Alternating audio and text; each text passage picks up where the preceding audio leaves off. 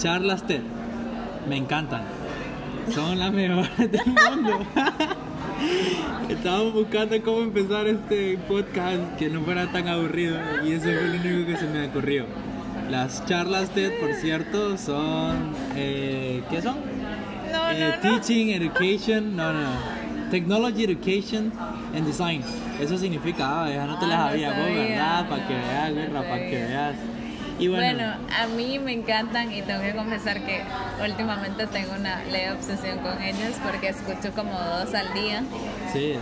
Pero es porque ahora tengo mucho tiempo libre. Bueno, no es que tengo mucho tiempo libre, pero es que tengo tiempo para estar viendo el celular y estar haciendo cosas. Estamos de vacaciones. Ajá, en Entonces- cambio cuando estoy en la U obviamente no puedo estar leyendo y estar- me encantaría estar leyendo y estar escuchando un TED Talk, pero no Sí, tengo sí. tanto poder femenino Para como hacerlo. para hacerlo. Eh, Bueno, pero. Hablando de poder femenino, entonces las que, la que le queríamos- les queríamos contar de primero es de una chica que me parece una mujer súper poderosa, es nigeriana y eh, el nombre de su TED Talk es Get Uncomfortable, no, Get Comfortable with Getting, no, Get Being Comfortable. Get Comfortable with Being Uncomfortable. Ajá. Así es. Ponte cómodo, cómodo siendo incómodo. Que hoy ya me llegaba el libro. Y hoy te llega el libro. Ahí vamos a hablar de eso. Y bueno, el feeling del, del, del podcast no es contarles el TED Talk porque les vamos a dejar el link para que ustedes lo puedan ver ver por, por ustedes mismos. Y creo que no valdría la pena quitarle el feeling de que ellos lo vieran. Eh, pero sí, más que todo, pues comentarlo, lo que nos pareció a nosotros. Y creo que igual algunas historias que nacen de ahí propias, ¿verdad? Y que nos han igual inspirado a nosotros. Y que simplemente creo que conectaban con lo que ella hablaba. Entonces, eh, Me encanta porque ella se profesaba a sí misma como una. eh, troublemaker, professional troublemaker. una, una profesional ajá, en, en hacer problemas, pero no problemas como bochincheras, decimos en Costa Rica, como así, como pleito por cualquier cosa, sino eh, como que Algo, cosas que se ella, tienen que cuando hablar. ella sentía que tenía que hablar, no podía quedarse callada. Así es. Y tenía que alzar la voz no por ella misma, sino por otros, por, por las futuras generaciones, por la generación actual, por la gente, la gente que estaba a su alrededor. Así es. Entonces, eh, a mí lo creo que en lo personal me impactó bastante. O sea, solo el del tono de voz que la man usaba es creo que inspira y también ey, es alguien como que vos ves y ya decís, claro, está mal lo que diga, yo la sigo, está mal lo que diga, yo voy para allá La también. energía. La energía que, que compartí, la energía que, que inspiraba, ¿verdad? Que era muy, muy, muy, muy, muy genial. Sí, a mí lo que me gustaba también un montón es que ella hablaba de las personas, o se refería a las personas como, como dominós, Así que es. teníamos el poder para ser dominós y que, y que con eso eh, podíamos generar todo un efecto, ¿verdad? En el resto, en las personas que nos, rodea- nos rodeaban, en los que estaban detrás de nosotros y, y eso que hiciera una una Una cadena. propagación, digamos, una cadena ajá, de esas personas a otras personas también. Así es. Y, Y- siempre pensando en un efecto positivo, ¿verdad? Sí, y decía ella que no era el hecho de que para hacer ese, ese dominó inicial, no era que ten- no es que no tenías que tener miedo, sino que el miedo era parte de una decisión que tomabas con lo que estabas por hacer. Entonces era lo vivir, lo disfrutás y te tirás o, o no lo haces del todo, pero no es como que di sí, por hacerlo se te va a quitar el miedo, no, el miedo ahí está y está vivo y, y es parte de lo que de lo que conlleva lo que lo que vas a hacer. Les estoy adelantando un poco aquí el TED Talk, pero, pero me encanta porque ella ya hizo bungee jump, el, el salto en bungee. No, Y- se tiró de un, para, de un avión. Eh, sí, hizo paracaídas, paracaidismo, peor, No, más loco. Bueno, yo quiero hacer bungee, pero todavía no me he atrevido. Lo voy a hacer en algún momento. Y si lo haces conmigo, vas a ver. Espero hacerlo con Melvin, aguantarme y hacerlo con él. Pero eh, ella hace paracaidismo y cuenta que antes de- de caerse, de tirarse del avión, ella dice, Dios mío, no quiero hacerlo, ¿verdad? Y cuando se tira, dice, qué loca que soy, me acabo de tirar de un avión en perfecto estado, con toda la seguridad del mundo y, o sea, con todas las de estar tranquila y no, preferí saltar. Entonces es cuando ella dice, es que, es que esa es mi zona de confort, cuando estoy incómoda, cuando, o sea, le inquieta estar en ese estado de que todo está bien. Y, y más bien necesita lanzarse, necesita sentir ella esa, esa adrenalina. adrenalina de que está viviendo, de, lo hermoso que es eh, dar ese paso, ese salto y retirarse literalmente. Me gusta a mí bastante cómo compara esa, esa, esa área del avión, ¿verdad? Cuando estás ahí ya antes de tirarte a varias situaciones de la vida. Y ella creo que la da en, en específico en una situación en la cual estaba por decir algo que muy probablemente iba a causar bastante controversia, ¿verdad? Algo que era respecto a un viaje que iba a tener eh, de trabajo y que no le estaban tratando de la mejor forma. Y hacer pública su queja conllevaba eso, tirarse del avión, ver, salirse de ese lugar perfectamente, donde no hubiera podido decir nada y simplemente seguir como estaba supuesto que se tenía que hacer o lanzarse y ver qué sucedía, ¿verdad? Igual lanzarse del avión es a, ver qué sucede, ahí supuestamente un bueno, y precisamente de eso estábamos hablando ahorita, porque nos vinimos a cenar juntos a un restaurante súper rico. Eh, bueno, pasamos por el postre, un postre vegano, súper rico también. Y eh, estábamos hablando precisamente de, de la la línea de tiempo que la sociedad nos establece, como que uno tiene que ir por esa línea cumpliendo ciertos puntos para ser una persona exitosa, ¿verdad?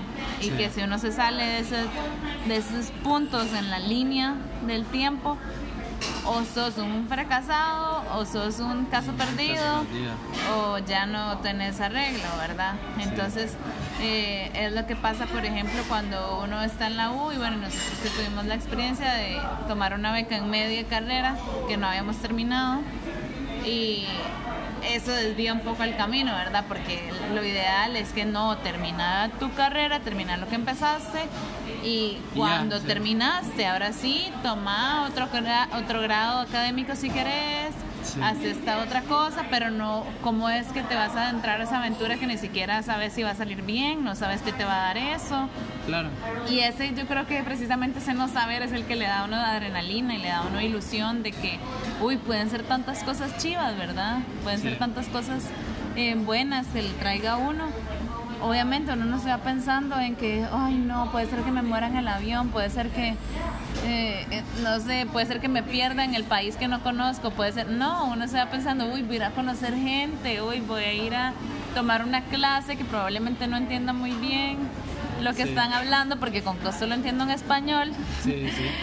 Pero es chiva eso a la vez, de sentir que van a haber tantos retos eh, en el camino. Y yo creo que fíjate que ese efecto dominó no necesariamente siempre tiene que ser a nivel así súper súper grande, ¿verdad? Que vas a ir a hacer un cambio tan grande en la vida de tantas personas. No, pero empieza en vos. Ese efecto dominó empieza en las decisiones que vas tomando en tu vida y cómo después se va repercutiendo en otras cosas que vas haciendo. Digamos, el viaje de, Yuru, de Yurat para mí generó un efecto dominó en las decisiones que iba tomando, en las cosas locas que iba pensando, en decir, bueno, ya me fui para Yurat, di, vamos a ver dónde nos vamos para ahora. O empezó, o sea, no, y, en cosas tan básicas, ¿verdad? Simplemente cómo ves a tus profesores, cómo ves a tus clases, cómo ves la perspectiva, a vos mismo, exactamente. Entonces, ese, ese efecto dominó debe empezar en vos primero. Si no empieza en vos, está bien difícil que va a empezar en otra gente después, pues. Claro. Entonces. Porque no has, no has ampliado tu perspectiva. Exactamente, exactamente.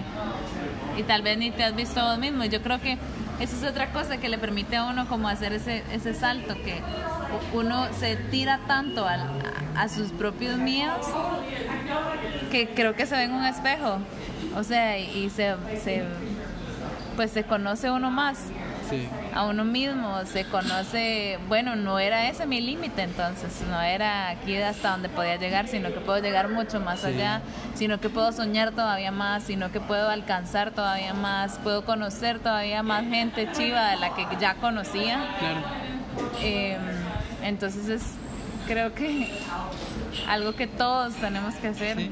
Y creo que es una combinación de, de ambas, ¿verdad? En- creo que en mi caso fue una, saber que para lo, lo que para mí, digamos, en San Pedro Sur era, era el non plus ultra, o sea, que para mí era la máxima visión, saber que en otro país no es nada, pues, ¿me entendés? Ese, ese máximo punto que vos podés llegar o alcanzar Y es que San Pedro Sula es considerado la ciudad, una de las ciudades más avanzadas en, en la Ceiba, eh, perdón, en, en Honduras, Honduras. exactamente. O no, pero simplemente a nivel de perspectiva, pues de donde yo estaba en aquel o bueno, en entonces. comparación de la Ceiba, que es la costa del Caribe. Exactamente. Ajá. Y ya salir, o sea, haber viajado, haber estado en, en- ese intercambio, dijo uno, wow, o sea, aquello que yo pensaba que era el todo, acá no es nada, pues, ¿me entiendes? La barra está súper más alta. Y no necesariamente el regresar te hace di, estar como creído de que nada, esto no es nada o lo que sea, sino que más bien te hace también valorar dónde estás, pues me entendés, saber apreciar eh, el, el- el punto en que estás ahora y cómo mediante desarrollar ese punto en que estás poco a poco puedes ir subiendo más y más, pero sin perder disfrutar de- de- del momento en que estás creciendo, pues pienso. Y es súper loco y me encanta esta muchacha porque ella realmente se le veía que el hacer esto constantemente le enciende a uno como un fuego, no sé, Sí. como que uno...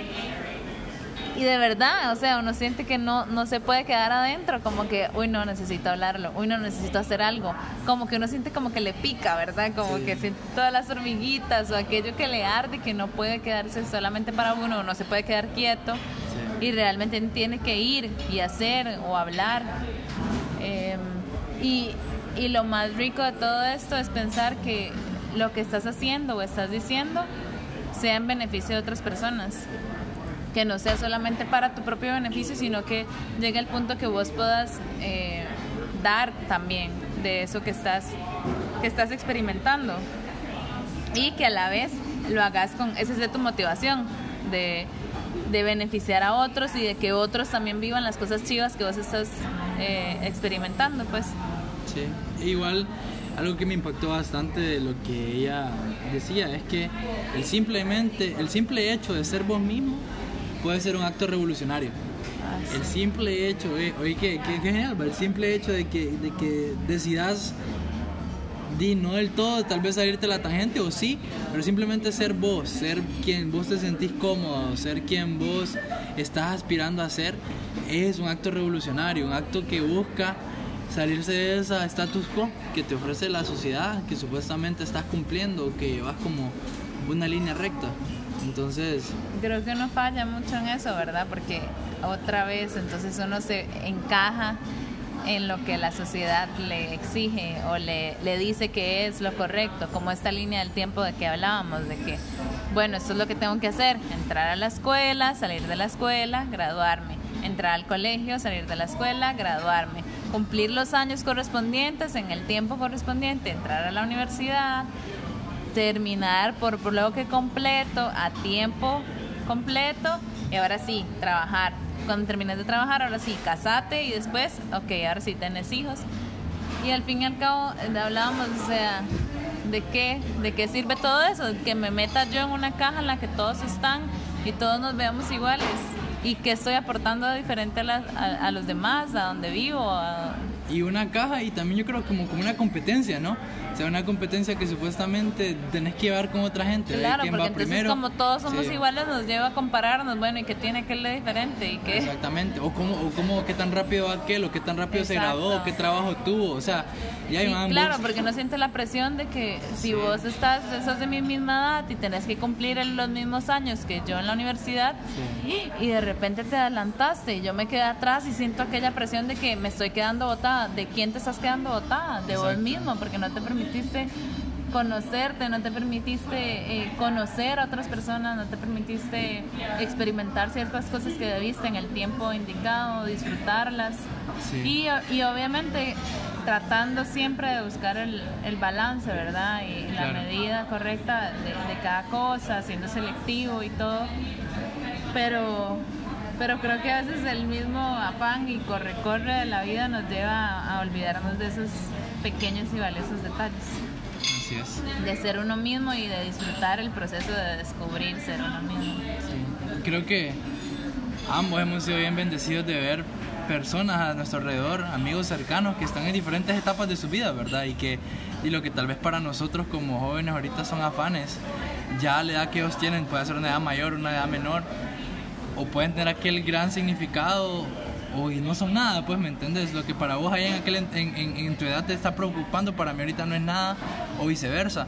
Y ves que al final, de verdad, todo está en el hecho de qué estás haciendo, no está en, en dónde estás, no está en, en, qué tenés o en cuánto tenés, sino en de verdad qué, qué tanto lo estás valorando, qué tanto lo estás disfrutando, ¿verdad? Y qué tanto en el proceso de verdad vas apreciando hacia dónde vas y, y, y también a dónde querés ir.